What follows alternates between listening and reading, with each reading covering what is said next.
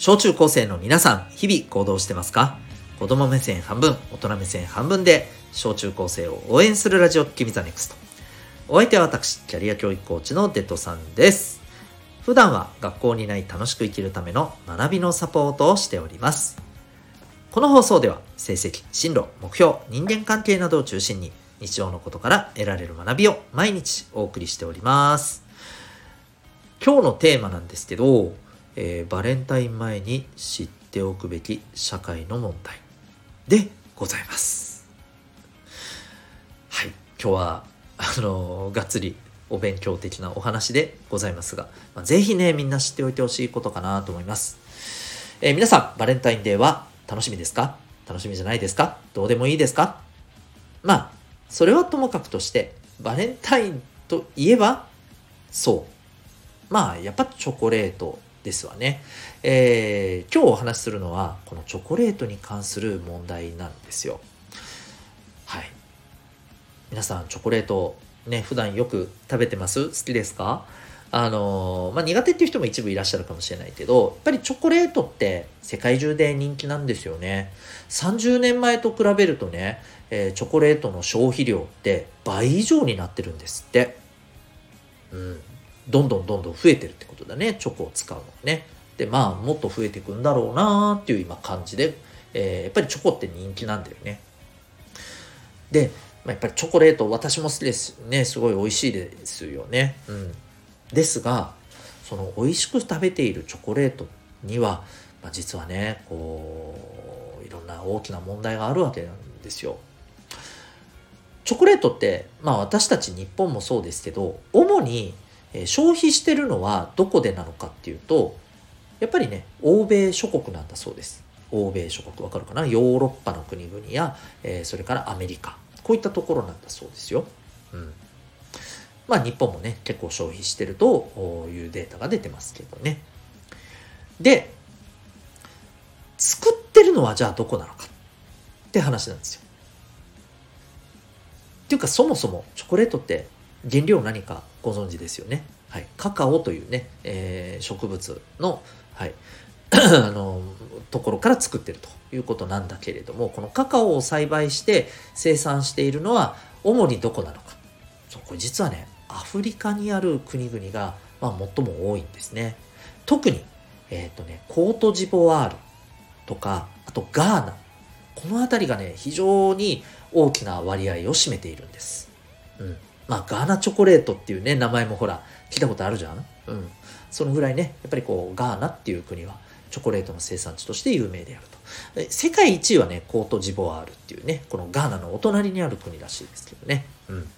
まあ、この辺りだということなんだけれども、えー、そう。ここで、カカオを作ってる人たち、どんな生活だと思います、え？いやほらチョコレートを使ってる量どんどん増えてるんでしょ？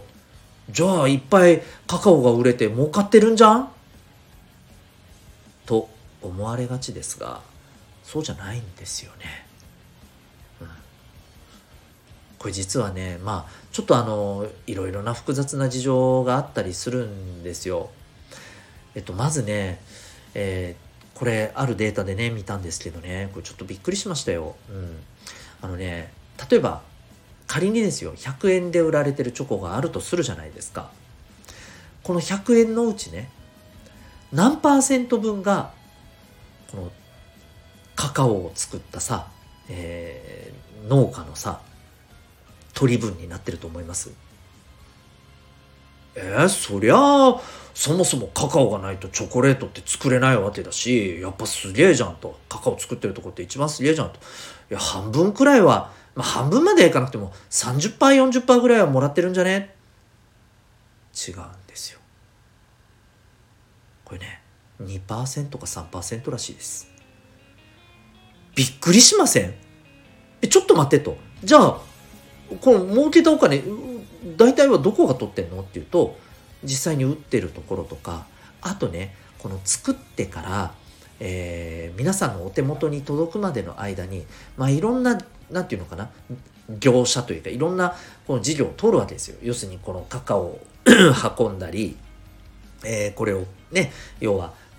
カカオから、えー、いわばそれを加工してね、えー、チョコレートの成分を取り出してチョコレートに作っていったりとか、えそういうところとかこういうところで取られたりあとね、あのー、このチョコレートっていうものに関してはなんかね結構このうんお金がいっぱいねまあ動いていたりしてですね、うん。まあ、いわゆる投資とか、まあ、投資じゃないな投機って言われたりしてる言葉でねちょっとごめんね難しいよね、えー、なんだけどこの、えー、チョコレートがなんかあこれちょっと儲かるなと思ったらチョコレートにいっぱいねあのこうお金持ちの人がねドーンってお金をそこにつぎ込んでそれで儲けようみたいなことをしたりするんですよ。うん、でその時にねチョコレートの価格がボンって跳ね上がったりするんだけどでも価格がボンって上がったところで儲かるのはその人たちだけなんだよね。うん、そもそもカカオを作ってる、えー、農家の生産者の人たちにはほとんどいかないんだそうです。これ最悪じゃないですか。うん、で、えー、そんな仕組みがあってねで、えー、結局こうカカオがいくら売れても、まあ、高くで売れないっていう状況があるわけですよね。うん、で結果としてそう。農家の人たち苦しいわけですよ。で苦しいとどうなるか。アフリカってさ、まあ、皆さんもなんとなくイメージあると思うけど基本的にはさあのー、まあ裕福な、えー、国ではないわけですよね。でやっぱり生活に苦しい家庭がいっぱいあって子供の頃からねもう勉強どころじゃなくて働かないといけないという子たちがもう5万といるわけですよ。でなんとなく見えたかな。そう。あのものすごい過酷な環境でねカカオ畑で働かされてる子供たちっていっぱいいるの。210万人ぐらいいるんだって。びっくりしません？210万人ぐらいの子供たちがさとってもさ劣悪な環境下でさ働かされてるんだよ。うん。でしかもねさっき言ったように全然給料なんかもうめっちゃ低いと思うよきっと。うん。皆さんがさ高校生とか大学生のね皆さんがアルバイトして手に入るお金なんかより多分価値としてもっともっと少ないぐらいのものだと思いますよ。そんなさ環境下で作られたさこの子たちの本当に血と涙が流されて作ったようなさカカオをさでできたチョコレートをうちらうまいうまいって食ってるわけですよ。これちょっと考えたらさこれでいいのかなって思いません？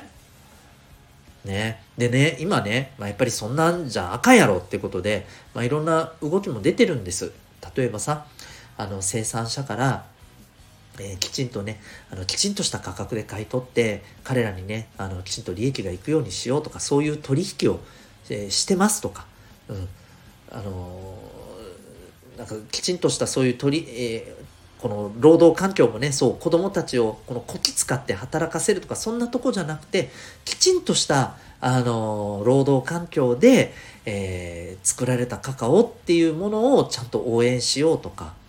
あとはその作った人たちがやっぱりねより良い品質をのカカオを作れば作るほどあのしっかりといい値段でね、えー、買い取りますよ。だからあのいいカカオを一緒になんか研究して作りましょうみたいに現地の人たちと協力しようってしてる人たちとかもいるわけね。そうやって、あの、この環境を変えないとっていうふうに頑張ってる人たちもいるわけですよ。うん。ねだから私たちが買ってるチョコレートってさ、ひょっとするとさ、そんな風なさ、思いが詰まっていたりするチョコレートだったりするかもしれないわけですよ。はい。ななのでね私もあのよくチョコレートを食べますけれどやっぱりねすごくあのうんって思いますし、えー、あとねまあこれはね、まあ、いろんな情報がやっぱりありますけど例えば、まあ、そういうさあの劣悪な環境下で作ってるカカオってやっぱり安くで売られてたりするわけよね。うん、で、えー、安くで手に入るカカオをやっぱりこう求めるチョコレート菓子の業者も結構あるんですって。うん。で、そんなところがさ、作って出してるチョコレートの製品って私もうちょっと嫌だなって思っちゃうわけよ。うん、で今ねあのそういうふうにきちんとしたあのところからね作ったカカオでうちはあの出してるチョコレートなんですよっていうのをねちゃんとね製品にね印があったりするのよ。うんフェアトレードとかそういうののマークがあったりするの。なるべくそういうねチョコレートを私は買って食べるようにしています。でやっぱりそういうね子供たちが本当にね減ってってほしいなって思ってます。はい。でもちょっとね聞いてねああマジかよ。何その重い話って思ったかもしれないけど現実にあるわけです。だからねチョコレートっていうものを向き合う時にねまあそういったうん物語があったりするんだよそこにはっていうことはねちょっと頭の片隅に入れて自分でできることなんだろうなって考えてもらえたらいいなと思います。もちろんねバレンタインをバレンタインであの楽しんでもらえたらと思いますしまあいや楽しみじゃねえよっていう人もね。まああのそれはそれとしてねあのこのチョコレートの話っていうのもねちょっとどこか片隅に入れててもらえたらなというふうに思います。ということで今日はですねバレンタインデー前に知っていてもらいたい、えー、社会の問題そんなテーマでお送りいたしました。この放送を聞いてあなたは今日どんな行動を起こしますか？それではまた明日。学び大きい一日を。